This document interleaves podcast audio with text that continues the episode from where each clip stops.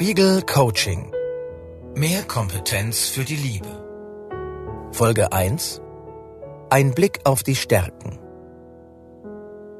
Stellen wir uns ein Paar vor, das unzufrieden ist mit der Beziehung. Sie denkt, wieder hat er nicht gesehen, dass sie aufgeräumt und Blumen in die Vase gestellt hat. Und er hatte nur ein Glückwunsch übrig dafür, dass sie so großes Lob für ihren Projektbericht von der Chefin bekommen hat. Er denkt, sie hat ihm schon wieder gesagt, wie sie das Wochenende verbringen müssen, anstatt ihm endlich mal Zeit zu geben für sich selbst.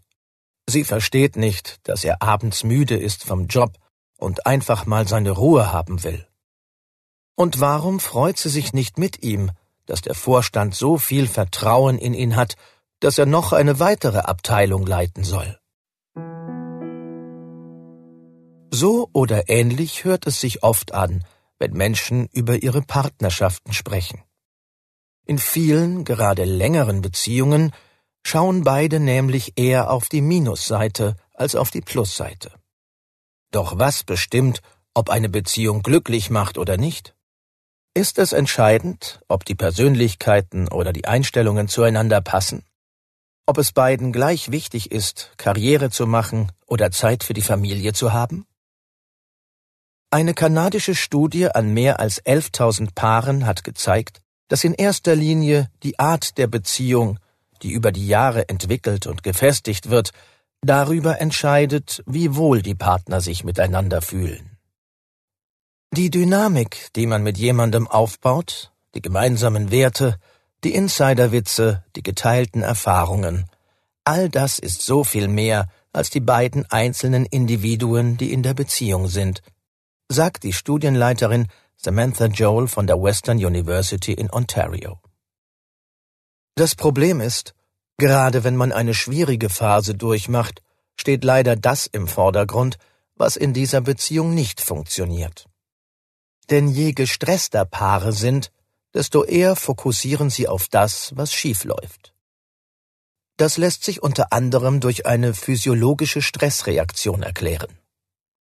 Je mehr Druck man empfindet, umso mehr Stresshormone wie Cortisol zirkulieren im Blut. Umso stärker entwickelt man einen Tunnelblick, hat kein klares Urteilsvermögen mehr und schaut nur noch auf das Negative und Alarmierende.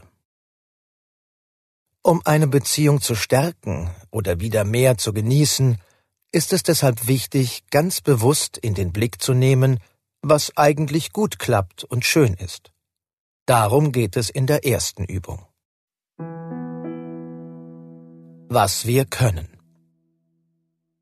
Setzen Sie sich in Ruhe hin und denken Sie an alles, was in Ihrer Beziehung konkret sichtbar und erlebbar ist und was Sie als schön und stärkend erleben. Wichtig ist es, sich nicht in Wünschen und Hoffnungen zu versteigen, sondern genau das in den Blick zu nehmen, was gerade ist und zu überlegen, was daran gut ist. Finden Sie dafür Antworten auf die folgenden Fragen. In welchen Punkten können Sie sich auf Ihren Partner verlassen und er oder sie sich auf Sie? In welchen Momenten oder bei welchen Themen fühlen Sie sich durch Ihren Partner unterstützt und gehalten? In welchen drei positiven Tu-Wörtern sind Sie beide Meister? An welche schöne Situation aus der vergangenen Woche mit Ihrem Partner erinnern Sie sich? Sind Ihnen beim Beantworten dieser Fragen ein paar gemeinsame Stärken und Potenziale eingefallen? Gut, dann schwelgen Sie ein bisschen darin, bauen Sie diese positive Sicht aus. Und nun gehen Sie noch einen kleinen Schritt weiter richten Sie in den nächsten Tagen in Ihrem gemeinsamen Alltag Ihren Blick wieder mehr auf diese Ressourcen. Versuchen Sie, diese positiven Kräfte zu fördern und zu verstärken. Diese Perspektive auf das Gute in der Beziehung hilft, einen Strudel aus Vorwürfen oder negativen Gedanken abzumildern. Und das ist auch gut so. Dass Gedanken sehr viel verändern hat übrigens eine Studie an Veteranen des Vietnamkriegs gezeigt. Die Forscher fanden heraus, wie wichtig positives Denken ist, um mit schrecklichen Erlebnissen gut zurechtzukommen.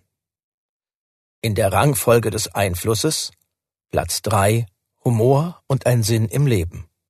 Platz 2 Altruismus. Platz 1 Optimismus. In der nächsten Folge des Coachings Mehr Kompetenz für die Liebe geht es darum, die Schmetterlinge im Bauch von damals wieder flattern zu lassen. Spiegel Coaching.